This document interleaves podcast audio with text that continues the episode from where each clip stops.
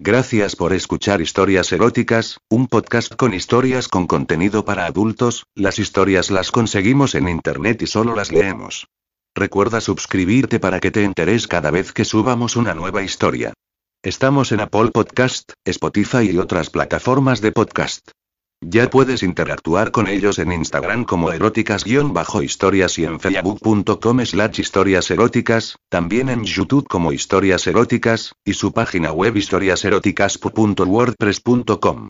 Puedes enviarles tus comentarios o enviar tu historia por escrito o en audio a historiaseroticaspr.gmail.com. Y ahora el episodio de hoy, La posguerra española fue una dura época para las niñas pequeñas, sobre todo para las que no teníamos padres. Mis recuerdos de la infancia no alcanzan más allá de unos rostros sonrientes y unos besos cariñosos. Después, vino un estruendo enorme acompañado de gritos, carreras y un crujido en mi cerebro precursor de una angustiosa oscuridad. Semanas de lloros en el hospital, mal alimentada y desesperada, hasta que, por fin, un rostro amable y enérgico a la vez, me vino a sacar de todo aquello. Mi tía Marta, era una cincuentona todavía de buen ver, solterona por esos avatares de la vida que ahora no vienen a cuento, de generosos pechos y amplias caderas, que conservaba todavía una buena figura camuflada a duras penas por el luto riguroso. Tenía un rostro bonito, pero triste y adusto, que no sonreía por nada en el mundo, ni para complacer a su sobrina en sus infantiles juegos. Católica fervorosa y beata como ninguna. Me dio una rigurosa educación plagada de rezos, rosarios y visitas a la iglesia. Como tantas otras niñas, no fui apenas a la escuela del pueblo, pero fue una decisión llena de sentido común, ya que mi tía era maestra y se dedicó con un entusiasmo fervoroso a enseñarme a leer y a escribir. Me adoctrinó en el catecismo y en el espíritu del glorioso alzamiento nacional, amén de tocar de pasada algo de cuentas y de álgebra. Debía yo tener unos 10 años cuando murieron mis padres en la guerra, entre hospitales, rezos y rosarios, me planté en los doce sin saber más de la vida que algún otro comentario que oía en la plaza del pueblo, en los ratos de juegos que podía compartir con los otros niños bajo la vigilante mirada de la tiesa de mi tía. Empecé, por aquel entonces, a desarrollarme de manera desmedida para las niñas de mi edad, por lo menos eso creía yo, un poco por comparación, y otro poco por las extrañas miradas que me dedicaban ya, la mayoría de los hombres del pueblo cuando corría por la plaza jugando al pilla-pilla y otros juegos infantiles. Y es que mis pechos estaban ya más crecidos que los de la mayoría de las mujeres hechas y derechas del vecindario, y mis sujetadores infantiles no estaban diseñados para controlar tanta abundancia. La verdad es que estaba acostumbrada a que los mayores me dijeran lo guapa que era y lindezas similares. Nunca le di mayor importancia porque pensaba que se lo decían a todas las niñas. Cuando pasé a ser el centro de atención de los jovencitos del pueblo lo achaqué, como era natural, a ese malsano instinto animal y lujurioso de que tanto me había advertido mi tía. Los chicos se interesaban más en mí que en el resto de mis compañeras porque tenía más de todo, era más alta, Tenía más caderas, las tetas muchísimo mayores, y mi cuerpo, en general, había ya perdido esas delgadeces de la adolescencia que algunas se empeñan en perpetuar casi de por vida. Durante los últimos meses mi cuerpo había sufrido todas esas transformaciones bajo la atenta y preocupada mirada de mi tía. Poco sabía yo de cuerpos de mujeres y, por supuesto, nada del de los hombres. Nunca había visto a mi tía desnuda por mucho que hubiéramos compartido el hogar familiar sin ninguna otra compañía. Ella sí que estaba al tanto del mío, ya que desde que me recogió en su casa se había empeñado en bañarme dos veces por semana y los domingos para ir a misa. Teníamos una enorme bañera de porcelana que mi tía se encargaba de llenar hasta arriba de agua que calentaba con el contenido de una olla de agua hirviendo. Hacia el final de la tarde me llamaba para el baño de rigor. Me ayudaba a desvestirme y, ya desnuda, me hacía colocarme de pie en la bañera. Ella entonces se despojaba de su vestido para no estropeárselo de las salpicaduras, y se quedaba en corpiño y en aguas. Eso fue una suerte, ya que me permitía apreciar las formas del cuerpo de mi tía y compararlas con el mío, consolándome de esta manera ya que pude apreciar que todo lo que crecía en el mío se parecía a lo que tenía ella. Mi tía me enjabonaba lentamente y a conciencia, mientras me preguntaba si rezaba y si no cometía pecados, yo siempre le respondía a todo que sí. Dejaba después que me frotara con sus manos por todo mi cuerpo para sacarme el jabón. Me envolvía en una toalla y me mandaba a mi habitación. El mundo no estaba para despilfarros, y ella aprovechaba para bañarse a su vez en la misma bañera que yo había utilizado. En los últimos meses el rito se había modificado algo. Ya he mencionado que mis pechos estaban creciendo mucho, mis caderas aumentaban también considerablemente y empezaba a mostrar un leve vello púbico que coronaba graciosamente mi entrepierna. Mi tía se concentraba ahora más y más en frotarme las tetas y la vagina. Decía que eso no podía ser, que solo tenía 12 años y que no era normal tal desarrollo. Con todos esos tocamientos mis pezones se ponían siempre duros y alcanzaban un tamaño considerable. Aquello debía de ser la imagen más soñada del más vil de los pederastas, ya que no dejaba de ser yo una niña de dulces facciones, ojos azules y pelo negro todavía peinado en largas trenzas con unas enormes tetas coronadas de unos pezones erectos a más no poder. A todo esto mi tía no dejaba de abrir los ojos y manosearme más todavía, rezando muchas veces al mismo tiempo, para que ese desarrollo se detuviera y pidiendo por mí a lo más alto, porque yo no había hecho nada malo y no me merecía tales desgracias. Fue para mí una época de confusión y desasosiego. Recuerdo que mi cuerpo empezaba a manifestar una serie de sensaciones hasta ahora desconocidas para mí. No puedo precisar bien si llegué a sentir verdadero placer en la bañera. Lo que sí recuerdo son momentos de jadeos y de mucha turbación mientras mi tía me frotaba el clítoris con una esponja vieja al tiempo que me aclaraba con la otra mano los pezones trémulos y a punto de estallar, aunque ya hubieran dejado de tener jabón hacía tiempo. Ahora recordando aquella imagen, estoy convencida de que mi tía no era lesbiana ni nada parecido, no era más que una mujer reprimida por sus propios fantasmas y que veía en mi cuerpo el suyo propio, 40 años más joven. Una tarde de ese verano y después de haber pasado una mañana de perros, antes de la merienda, observé horrorizada como mis bragas estaban manchadas de algo parecido a sangre y que, además, la cosa parecía grave porque un leve chorro bajaba ya por mis piernas.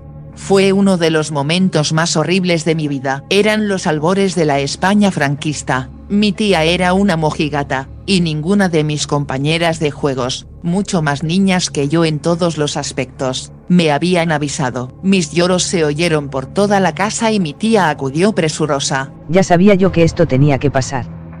Dios mío, ¿qué hemos hecho nosotras para merecer tal castigo?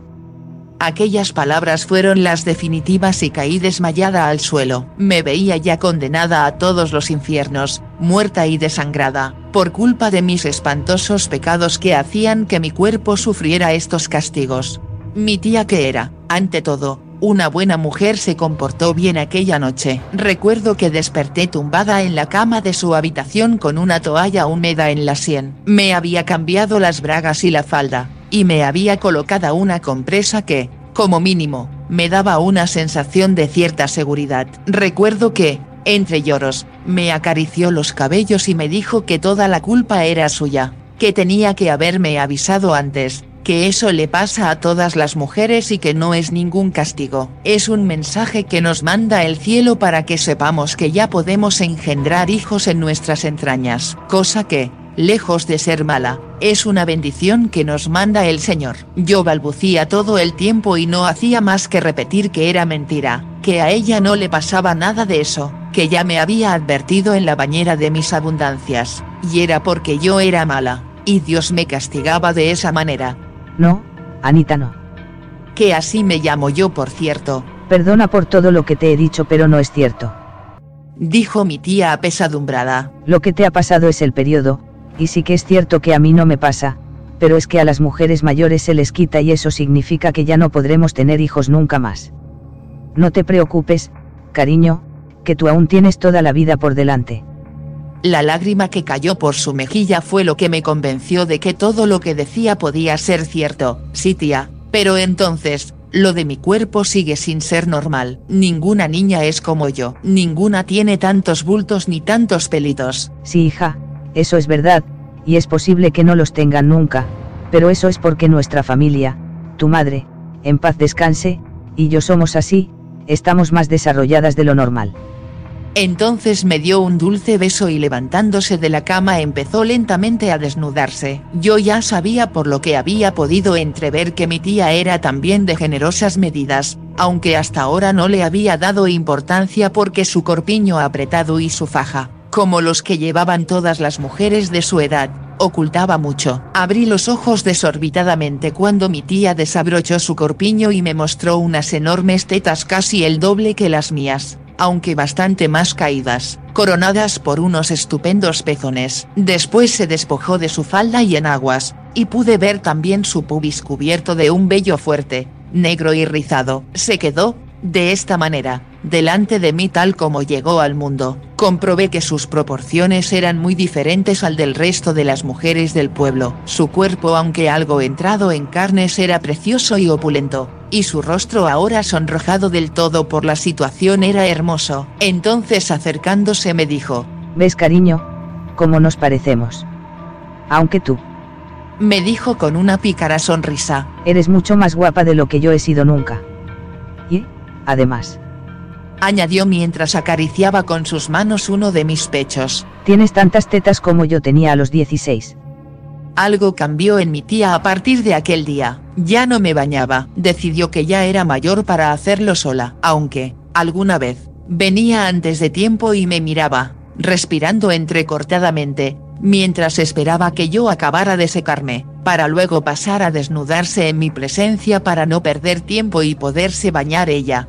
Yo estaba un poco liada con esto de las desnudeces de mi tía hasta que un día, cuando era su turno, me acerqué a la habitación del baño. Quería comprobar si ella se frotaba también la entrepierna como me hacía a mí antes. No las tenía todas conmigo y pensaba si no sería pecado todo eso de espiar al prójimo cuando oí una respiración alta y jadeante que salía del cuarto. Me asomé intrigada. Mi tía estaba sentada fuera de la bañera con el cuerpo aún mojado y observé estupefacta cómo se acariciaba una y otra vez el clítoris, con las piernas totalmente abiertas. Su respiración subía en intensidad y sus tetas se bamboleaban del esfuerzo de un lado a otro. Tenía los labios entreabiertos las aletas de la nariz palpitantes y parecía pasárselo de muerte. Empezó a ponerse tensa y todo su cuerpo se puso en tensión, y mientras sus pezones parecían estar a punto de reventar, emitió un grito ahogado mientras su cuerpo entero se convulsionaba.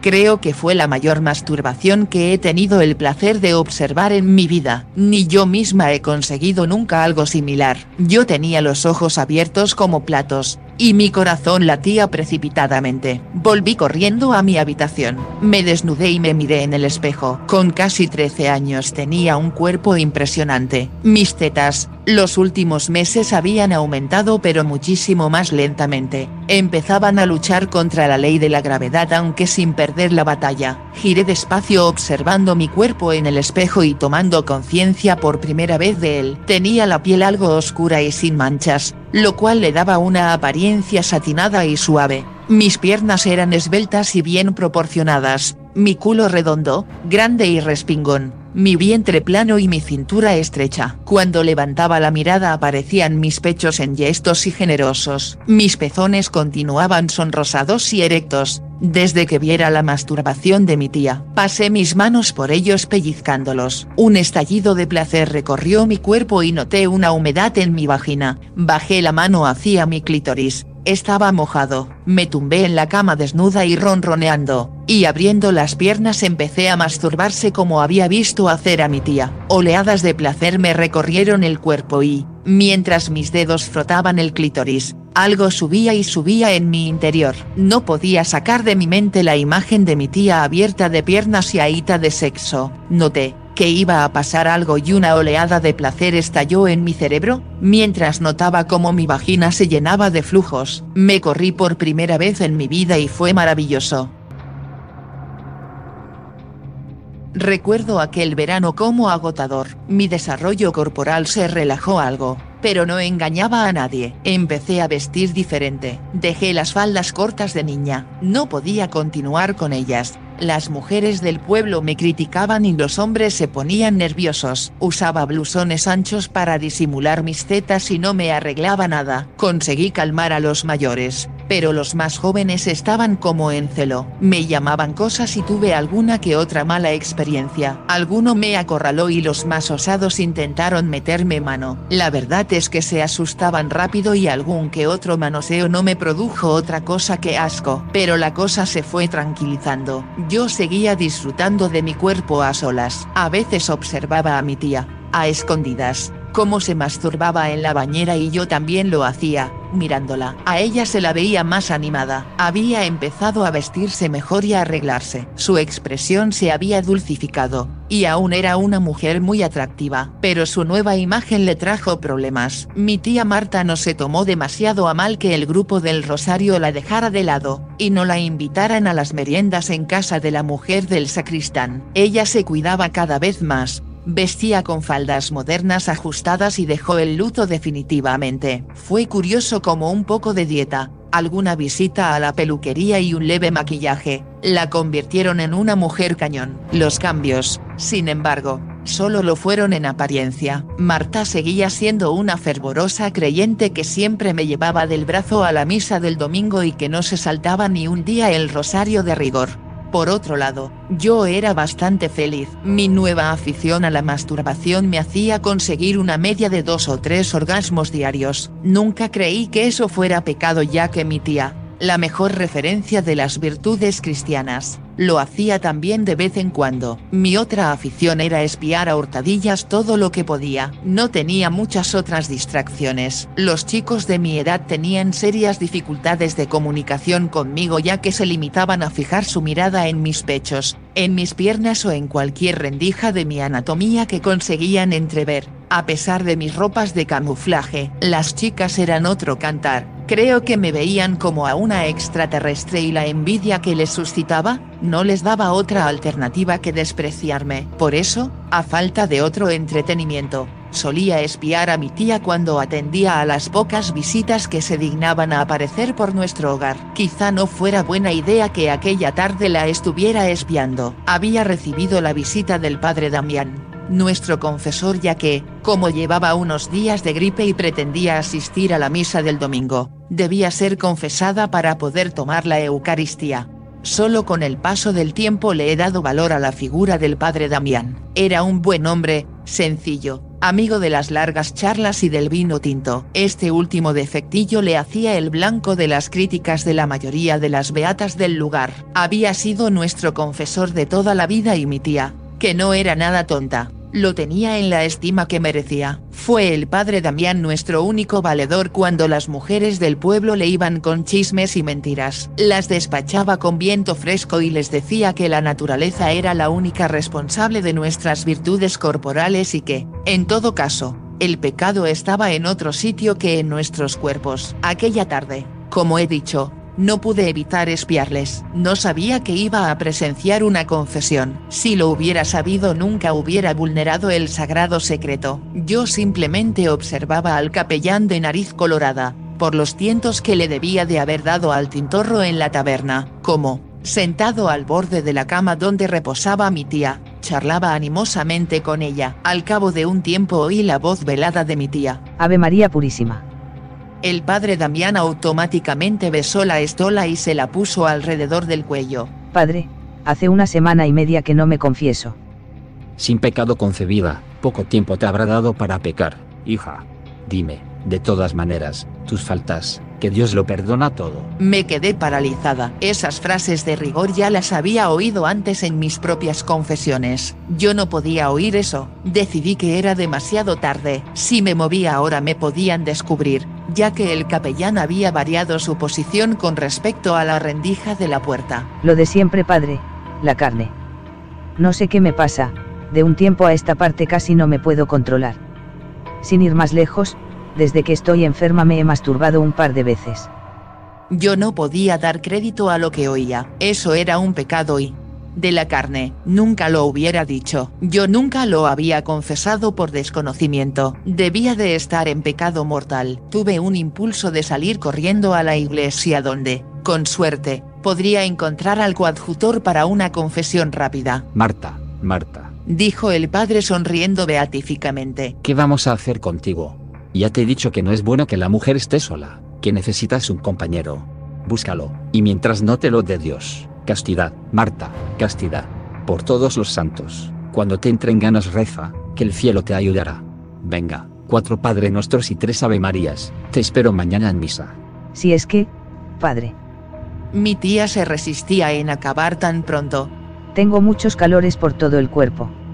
Para dar más énfasis a sus afirmaciones, mi tía se destapó, despojándose del cobertor y mostrándose al padre Damián en camisón. Recordemos que era la posguerra, y que incluso había maridos que no habían llegado a ver a sus propias mujeres de esa guisa. El sacerdote tuvo, de esta manera, una visión reservada a muy pocos. Mi tía Marta mostraba toda su opulencia apenas cubierta por un camisón semitransparente, sin las ataduras del corpiño y la faja. La parte inferior del camisón, supongo que por las agitaciones de la propia confesión, se le había enrollado hasta los muslos, mostrado la totalidad de sus macizas piernas, sin darse cuenta de la situación mi tía, empeñada en explicarle al padre Damián. Siguió con su apasionada confesión. Se me calienta todo el cuerpo y entonces me arden los pechos.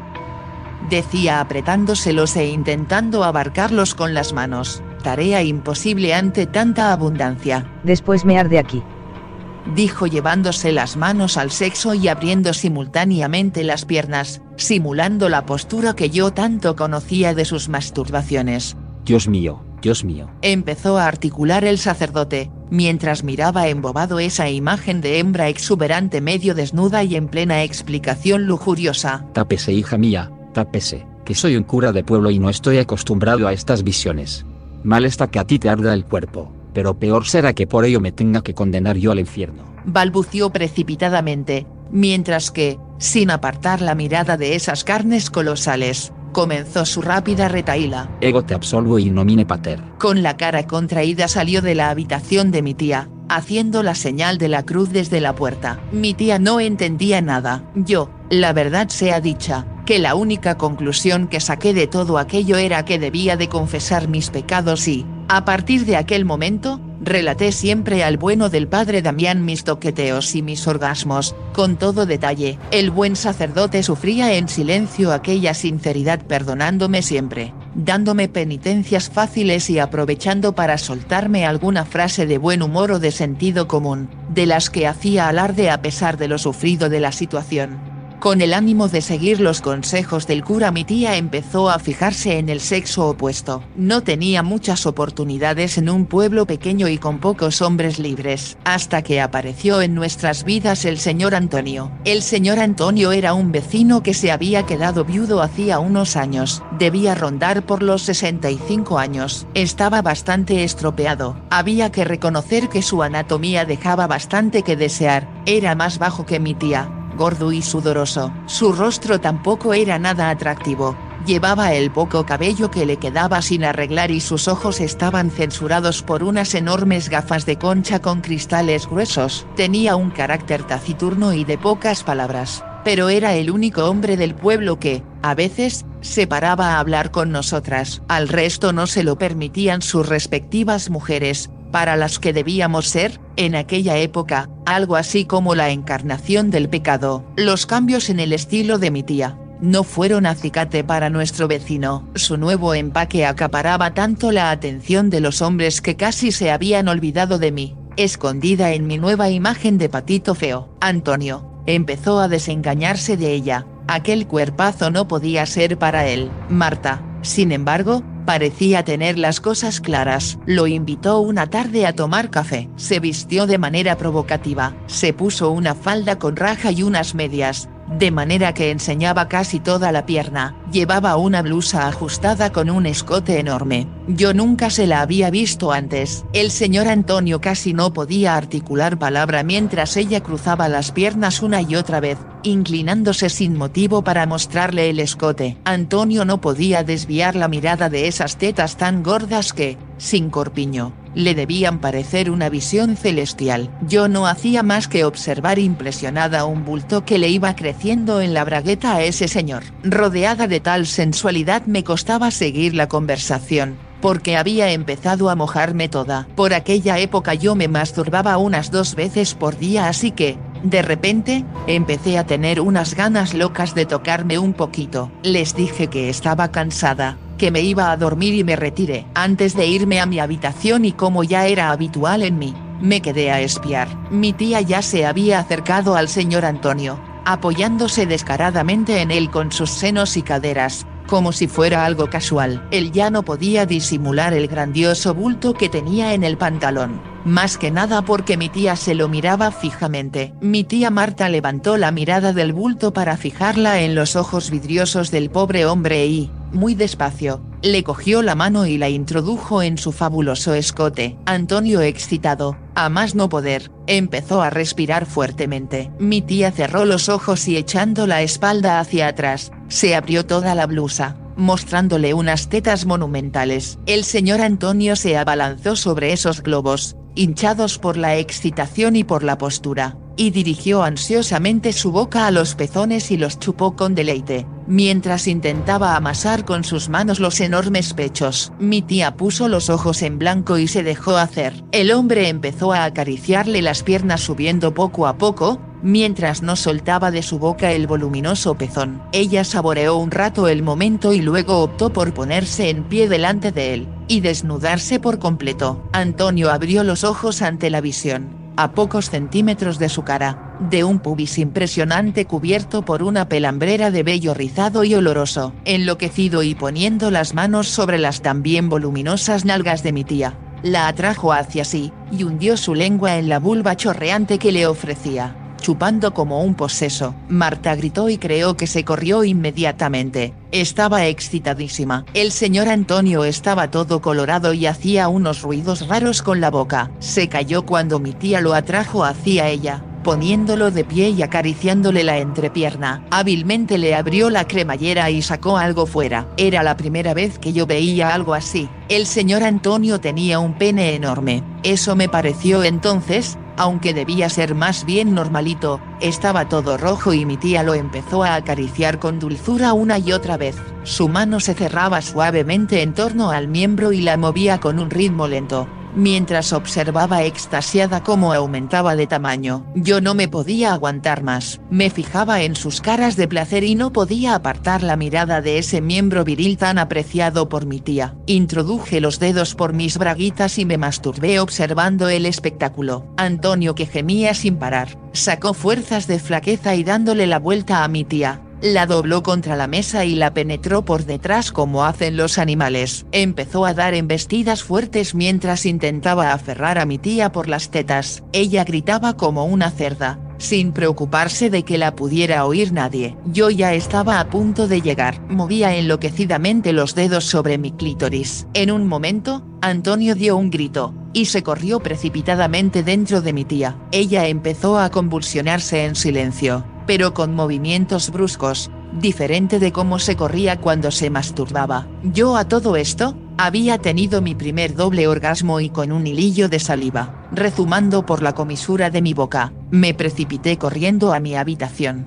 Antonio y mi tía siguieron protagonizando escenas similares. El pobre Antonio ponía, a veces, caras de no entender cómo tenía tanta suerte de disfrutar de todo eso. Y lo cierto, es que siempre que los espié, desnudos a los dos, estaba claro que ella era una estupenda hembra, y él un viejo gordo y baboso. Pero a mi tía le excitaba. Cuando mi tía se la chupaba con fruición yo les observaba a hurtadillas, y me calentaba mucho viendo al señor Antonio correrse. Descubrí de esa manera que no necesariamente el sexo y la belleza física están relacionados. Me acostumbré a tener al señor Antonio por la casa y como no lo veía como una amenaza, porque mi tía lo dejaba totalmente satisfecho y agotado, no me preocupaba mucho esconder mi cuerpo delante de él. Una tarde mientras leía en el sofá descubrí que me miraba a las piernas embelesado. Mi primera reacción fue taparme, pero algo en la expresión de su cara hizo que me excitara. Despacito y como si no me diera cuenta las fui abriendo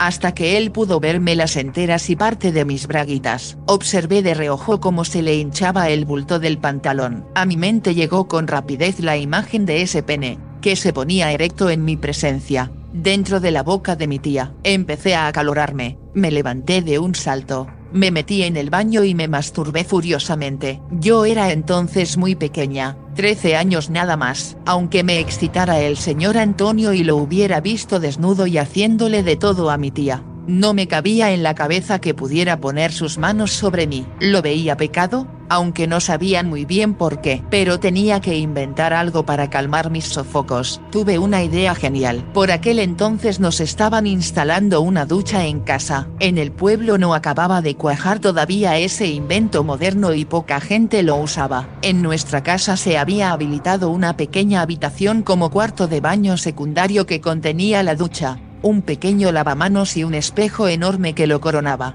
La puerta no tenía pestillo. Aquella tarde no me vestí como un patito feo. Esperé al señor Antonio en el sillón de costumbre, para iniciar nuestro ritual de las piernas, aunque esta vez llevaba una minifalda y unas bragas negras que le había cogido prestadas a mi tía. Me puse una camiseta ajustada sin sujetador y lo esperé. Antonio cuando llegó tomó su posición estratégica de siempre delante de mí. Se quedó atónito mirándome, quizás viéndome por primera vez, observó los bultos que formaban mis pechos dentro de la camiseta, y como yo estaba ansiosa, la marca que hacían mis pezones excitados, iniciamos el rito de, yo abriéndome de piernas como quien no quiere la cosa y él babeando, mirándome, y a punto de reventar el pantalón. Empezó a respirar agitadamente y temiendo que se corriera allí mismo y estropear el invento, me levanté de un salto y le dije que me iba a duchar. Entré en la ducha y esperé, escuchando los ruidos de la casa. Como había previsto unos pasos furtivos se acercaron a la puerta del cuarto de baño. Desde la rendija entreabierta se observaba el espejo que, a su vez,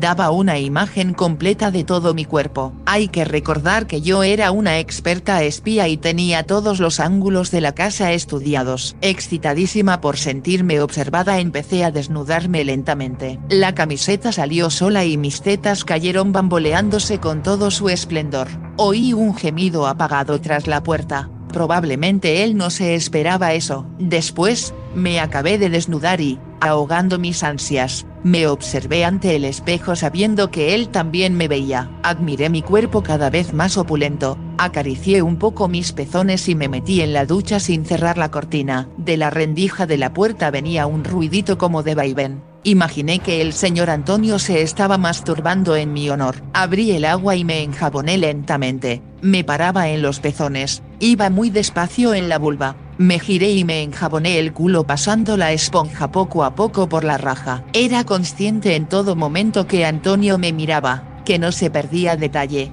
porque aumentaba el ritmo de los ruidos. Eso acabó con todos mis pundonores, un calor se concentró en mi clítoris, nadie se había masturbado antes mirándome. Me giré de cara hacia el espejo, levanté una pierna apoyándola en el lavamanos, y ofreciéndole una imagen de mi sexo abierto, me masturbé yo también, feliz y dudando si el señor Antonio podría soportar tal exhibición.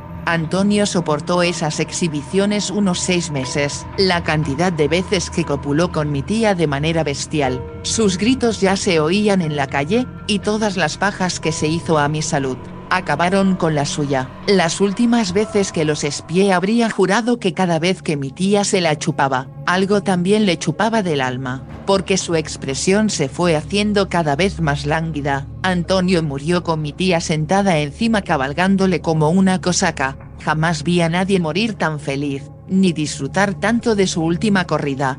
La desgracia y lo que nos sorprendió a todos fue que mi tía, una mujer esplendorosa y, al parecer, en su mejor apogeo sexual, murió también al cabo de un mes embargada por la pena.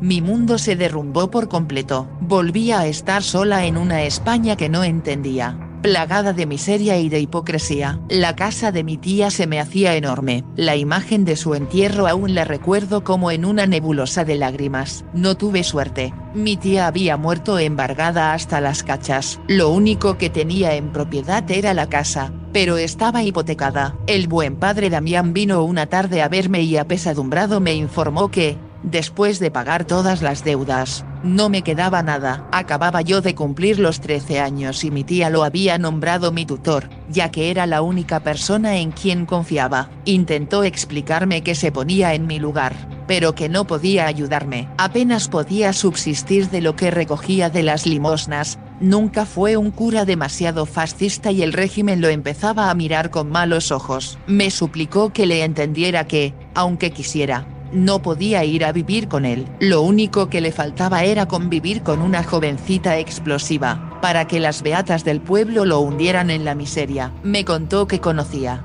cerca de un pueblo de Valladolid, a la superiora de un orfanato. Era el orfanato de San Elías, exclusivo para niñas. Sabía de buena tinta que no se comía mal, y que las monjas no eran excesivamente rigurosas en cuanto a los castigos corporales. Me dijo que mi tía hubiera querido para mí que continuara mi educación cristiana. Debía hacer de tripas, corazón y encomendarme al Señor, para que me ayudara en mi nueva vida. Una mañana fría del mes de febrero, Bajé del autobús de línea aferrada a la mano del padre Damián. Andamos un buen trecho, lo cual me provocó ciertos sudores, porque llevaba puesta encima toda la cantidad de ropa que había podido conseguir. Así pertrechada, y con una maleta que nos turnábamos, a ratos, el padre y yo, Anduvimos por el sendero que conducía a San Elías. Yo no hablaba casi nada desde el entierro de mi tía y me dejaba llevar. No se me pasó por la cabeza revelarme en ningún momento. Mi vida había sido siempre de obediencia y respeto a mis mayores,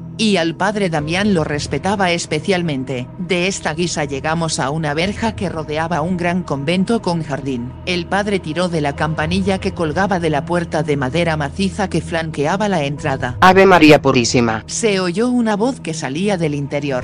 Por Dios Padre Damián, es usted, lo esperábamos hace días. Una monjita muy anciana nos abrió la puerta y tras dirigirme una mirada extraña, se apresuró a llevarnos ante la superiora. Entramos en un vetusto despacho que solo tenía una pequeña mesa de escritorio, un enorme crucifijo en la pared y un biombo que tapaba completamente una de las esquinas. Por una estrecha ventana de sucios cristales se oía el gélido viento agitando los limoneros del patio. Me quedé de pie junto a la puerta mientras el padre Damián saludaba a la superiora y la ponía en antecedentes. La superiora del orfanato de San Elías, era una mujer gordísima, fea hasta la saciedad y con un bigotillo horroroso que le daba un cierto aire cómico. Después de conversar con el padre, me dirigió una mirada desaprobadora de arriba abajo e hizo sonar una campanilla que tenía sobre la mesa. Apareció una monja joven, delgada y pizpireta, que me dirigió una leve sonrisa y miró inquisitivamente a su superiora. Sor Leocadía, haga el favor de buscar el uniforme de la talla mayor que encuentre, tenemos una nueva huérfana con nosotros.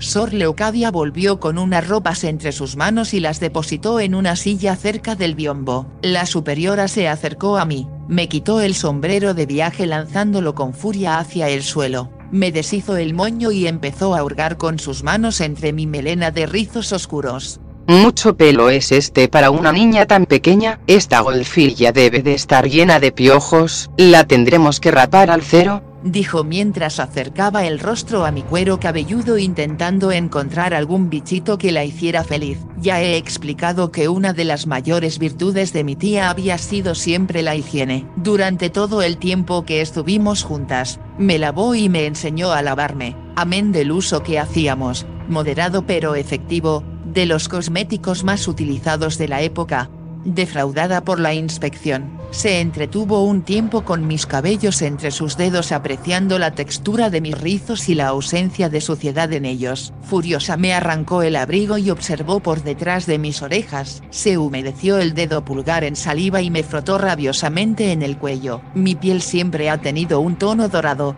casi de moreno natural, poco habitual en aquella época. Supongo que lo confundió con suciedad frotó hasta que me enrojeció la piel, pero no observó el menor rastro de mugre. Vamos, niña, el padre Damián ha debido de lavarte la cara antes de llegar. Pero solo tienes limpio eso, ¿verdad? Bien veremos el resto y de paso aprovecharemos para tirar esas ropas y ponerte un uniforme como Dios manda. Ponte tras el biombo y desnúdate. Yo obedecí como me habían enseñado a hacer. Me puse detrás del biombo y empecé a quitarme la ropa. La superiora se colocó detrás de mí tapando. De esa manera, con la inmensidad de su hábito, cualquier resquicio por el que pudiera ver algo el padre Damián, me miraba con suspicacia, mientras yo me quitaba prenda tras prenda. Supongo que se había hecho una idea algo equivocada de mi figura porque no contaba con toda la ropa que llevaba encima. Me quité los abrigos, jerseys y vestidos que llevaba, quedándome en bragas y sujetador. La expresión de la monja fue pasando del desprecio al asombro, progresivamente. No debía de haber visto nunca una figura como la mía. El sujetador no podía contener mis exuberantes tetas, y parecía a punto de estallar de un momento a otro. Los ojos de la superiora me recorrían de arriba abajo deteniéndose repetidamente en la forma perfecta de mi redondo culo respingón del lascivo valle que formaba mi pubis entre los muslos. Desnúdate del todo, niña. Dijo con todo autoritario. Sí, madre, obedecí, soltando mi sujetador y conociendo el efecto bamboleante que iban a provocar mis tetas. Estoy limpia por todos sitios, mi tía me decía siempre que la limpieza nos acerca a Dios, añadí mientras, bajaba mis bragas hasta el suelo y dejaba a la vista un reluciente pubis de vello rizado y brillante, que cubría totalmente mi entrepierna. La superiora dio un traspié y pareció por un momento que iba a perder el sentido. Apoyó su mano contra el biombo y sin poder dar crédito a lo que veía, acercó su dedo ensalivado a mi nalga izquierda y frotó un poquito. Supongo que para comprobar que esa piel satinada y oscura que yo tenía era natural y no era producto de la suciedad que se empeñaba en encontrar. Miró fijamente mis pezones que, sin estar en gestos, ya tenían de natural un tamaño considerable, y alzando la mano me dio una sonora bofetada. Aquí aprenderás a obedecer a tus mayores y a no contestar si no te preguntan. Ponte el uniforme, y que no te vuelva a sentir. No pude evitar sentir los cuchicheos cuando me sentaron en la mesa del comedor y me dieron algo de pan con mantequilla. Pero, padre, ¿qué edad me ha dicho que tiene? Trece años recién cumplidos, hermana. Ya se tiene cuerpo de mujer, pero es que ha debido salir a su tía, en paz descanse. ¿Qué mujer ni que ocho cuartos? Tiene cuerpo de fulana. Parece la puta de Babilonia, nunca he visto nada igual. Hermana, no es más que una niña y ha sido educado en el temor a Dios y en el respeto a sus mayores. Está sola en el mundo, usted me debe algún favor. El padre Damián se despidió de mí acariciándome la mejilla y haciéndome prometer que sería buena. Dijo que vendría a verme de vez en cuando, que no me preocupará. No lo volví a ver en mi vida. Había otras 30 huérfanas en el convento, pero no eran como yo. No, no me refiero a sus cuerpos, a eso ya estaba acostumbrada, parecían todas animalillos desvalidos con caras famélicas y asustadas por todo. Algunas eran mayores que yo, pero eran feas y desgarbadas, con piernas como sarmientos y casi ninguna llevaba sujetador. Tuve algún enfrentamiento con alguna, y tuve que tragarme mi orgullo y mi amor propio, pero yo era una niña bien educada y había aprendido a aceptar el destino como me venía dado, sin cuestionarme nada más. Al principio, cuando nos lavábamos juntas tuve que soportar burlas y humillaciones de las mayores, y miradas asombradas de las menores que me miraban con ojos como platos. No me avergoncé en ningún momento del cuerpo que Dios me había dado, porque, por suerte, ya había comprobado con el señor Antonio que lo que yo tenía era digno de admiración, y no tenía nada que ocultar ante los demás. Recuerdo aquellos primeros días como muy tristes. Iba a algunas clases, con las mayores, porque la formación que me había dado mi tía me hacía estar por encima de la media y seguía las clases sin más complicaciones. Cuando dormía por las noches en mi litera, a veces recordaba mi vida anterior, y el día que me apetecía me masturbaba dulcemente, recordando las imágenes del señor Antonio montando a mi tía en la cocina de nuestra casa o cuando me duchaba dejando la puerta entornada para que Antonio me viera desnuda a través del espejo.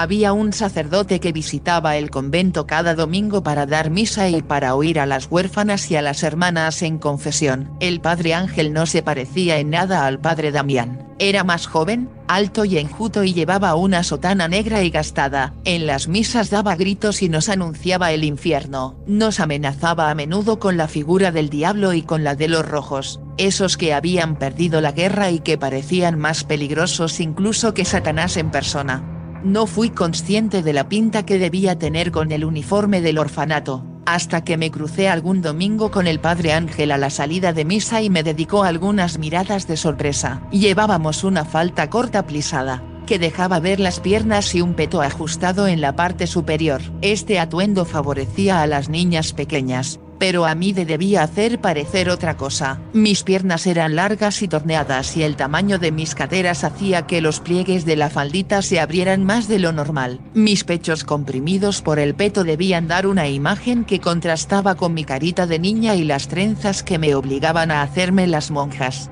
Hola, Tú debes de ser Ana la niña nueva. Me dijo, mientras me acariciaba la mejilla y con el dedo meñique me hacía cosquillas detrás de la oreja. Sí, padre, le contesté yo, contenta de que alguien me tratara con algo de afecto. Me han dicho las hermanas que eres muy buena y que rezas mucho.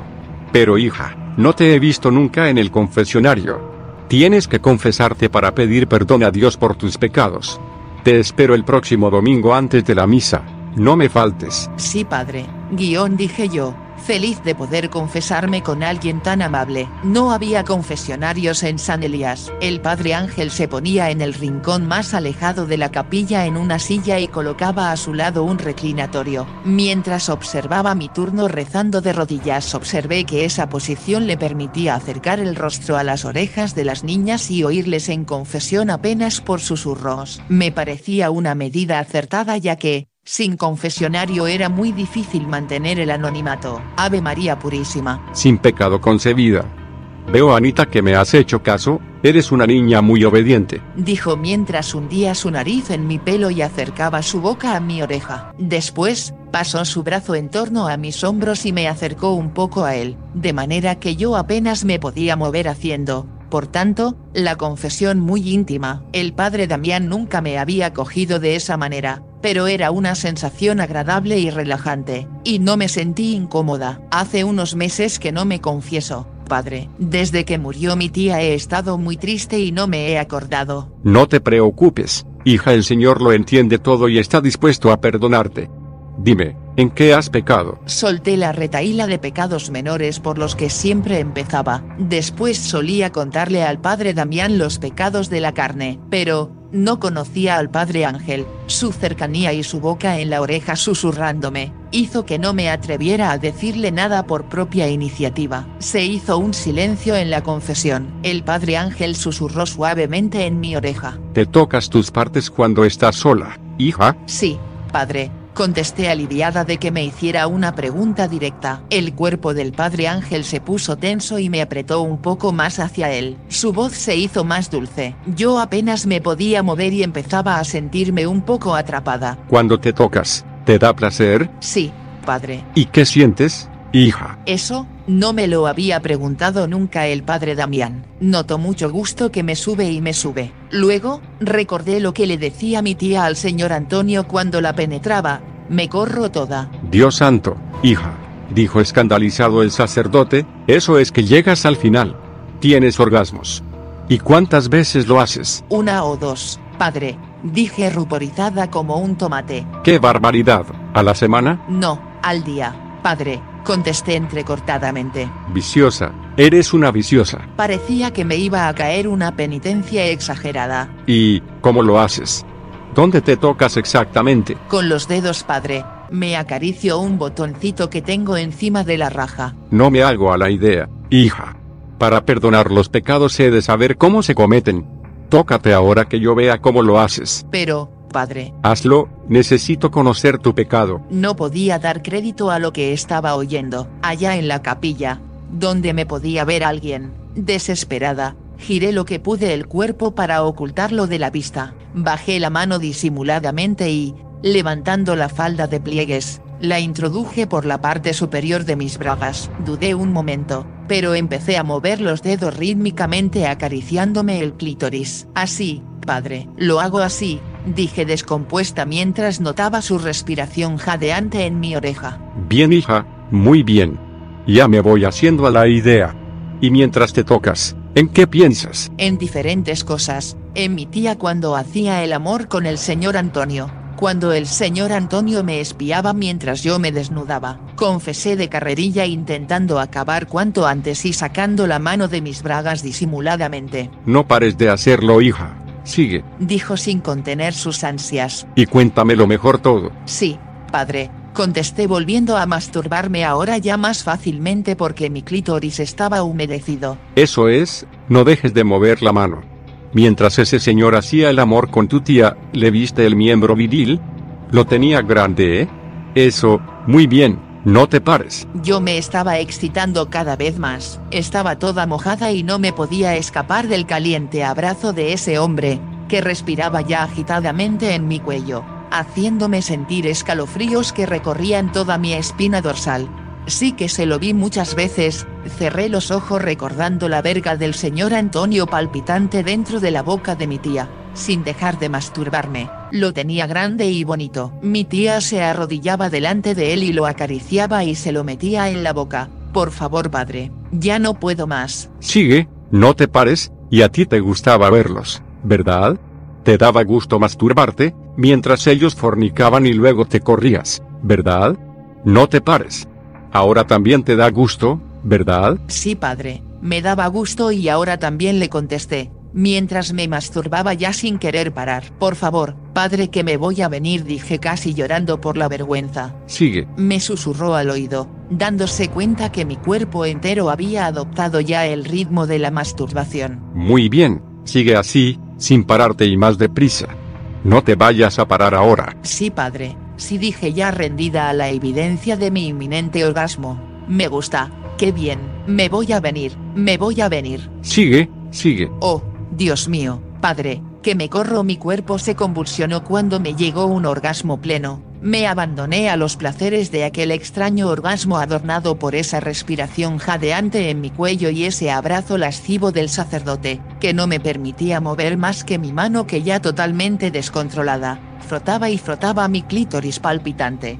Susurré mordiéndome los labios y ahogando un grito desenfrenado que surgía de mi garganta para ahogar ese placer indescriptible. Muy bien, hija, muy bien. De todas maneras, esto no es normal a tu edad. Tendré que hablar con don Pancracio, para que te haga una visita médica. Me tienes que prometer que después que te reconozca volverás a confesarte. Sí, padre contesté avergonzada y satisfecha, al mismo tiempo. Asimilé pronto lo que sucedió en el confesionario como algo normal.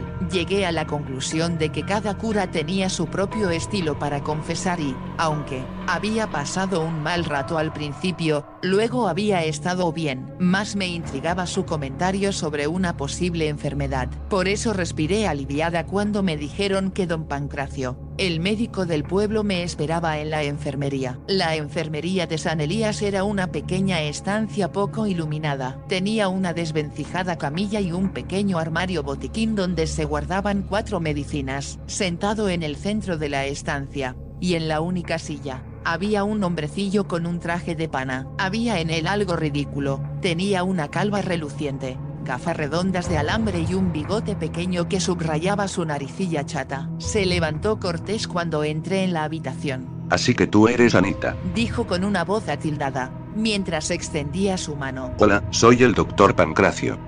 Yo estreché su mano orgullosa. Nunca hasta ahora ningún hombre me había mostrado tanta educación. Él la retuvo un momento y me observó con curiosidad. Vaya, el padre Ángel no me dijo que eras tan guapa. Añadió mirándome a los ojos. Tienes unos ojos azules preciosos. Punto. Con un movimiento hábil, me soltó el pelo que tenía recogido en una cola de caballo. Pareces una princesa de cuento de hadas. Recorrió después con la mirada el resto de mi cuerpo, no te veo demasiado enfer. Pero el padre Ángel me ha pedido que te haga un reconocimiento. Retrocedió y se sentó en la silla. Acércate. Más, acércate más.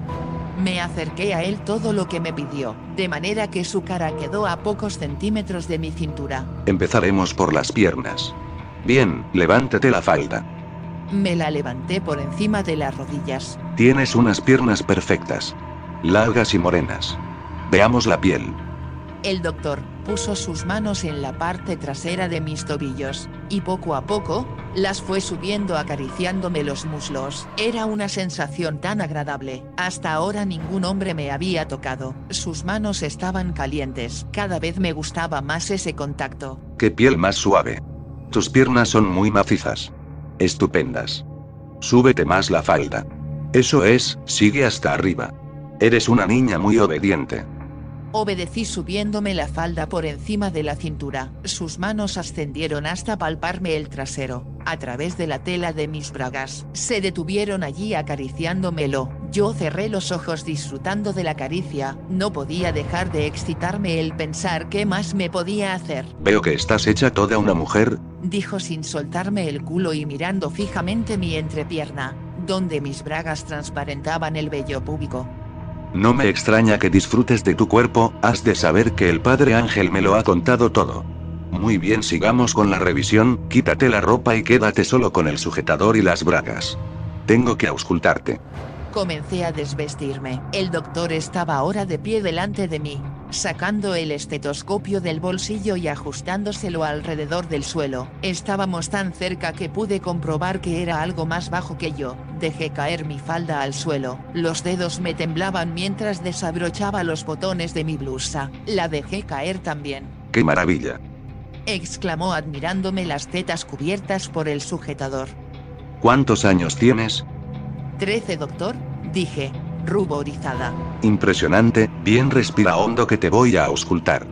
Respiré más profunda y aceleradamente de lo normal, mientras me tocaba con el frío estetoscopio la parte de mis pechos que no cubría el sujetador. Acabada esa exploración se colocó tras de mí y comenzó a auscultarme la espalda. Entonces habló. Esto está todo bien. Lo más sorprendente es el tamaño de tus pechos. Debe haber alguna anormalidad de desarrollo. Desabróchate el sujetador que te los voy a reconocer. Llevé mis brazos a la parte trasera de la espalda, desabrochando el cierre. La proximidad del doctor detrás de mí y sus caricias y toqueteos, habían provocado en mí unos calores que habían hecho aumentar considerablemente el tamaño de mis pechos y mis pezones. Mis tetas escaparon henchidas de la opresión del sostén. Por Dios, son enormes. Dijo el doctor mientras, aferrando mi cintura desnuda con sus manos calientes me atrajo hacia él, observándome los pechos por encima del hombro. Las mayores que he visto en mi vida, veamos cómo es su tacto, añadió, subiendo sus manos hasta ellas y sopesándolas como si fueran melones. Estupendas, son estupendas, deja que las palpe un poco más. Tus pezones están reventando, también son grandiosos, te da placer que te los acaricie así, ¿verdad?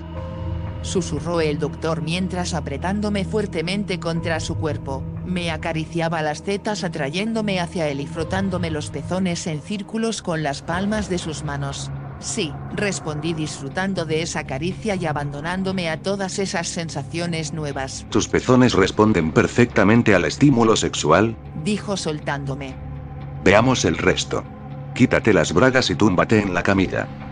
Sí, doctor, obedecí, sin poder ocultar mi rubor, me tumbé desnuda.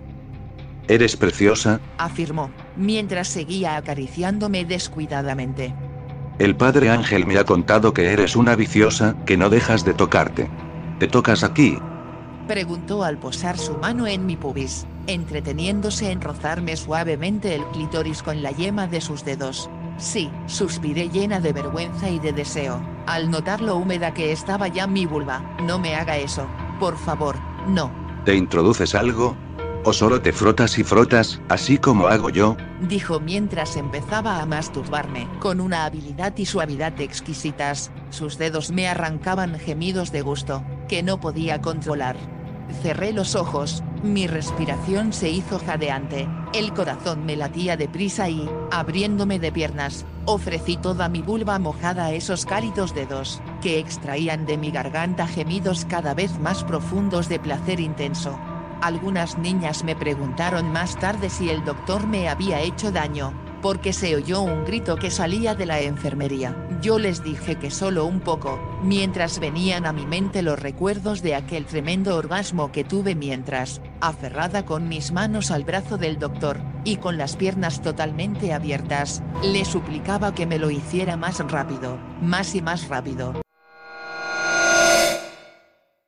Disculpa que te interrumpa, espero que hayas disfrutado mi historia. La semana que viene te contaré cómo sigue la historia de mi adolescencia durante la posguerra española. No dejes de escuchar las historias eróticas que te traen en este podcast. Recuerda suscribirte para que sepas cuando suben una nueva. Los muchachos de historias eróticas ya están en Apple Podcast. Spotify y otras plataformas de podcast. Ya puedes interactuar con ellos en Instagram como eróticas-historias y en facebook.com slash historias eróticas, también en YouTube como historias eróticas, y su página web historiaseroticaspr.wordpress.com. Puedes enviarles tus comentarios o enviar tu historia por escrito o en audio a historiaseroticaspr.gmail.com. Hasta la próxima semana.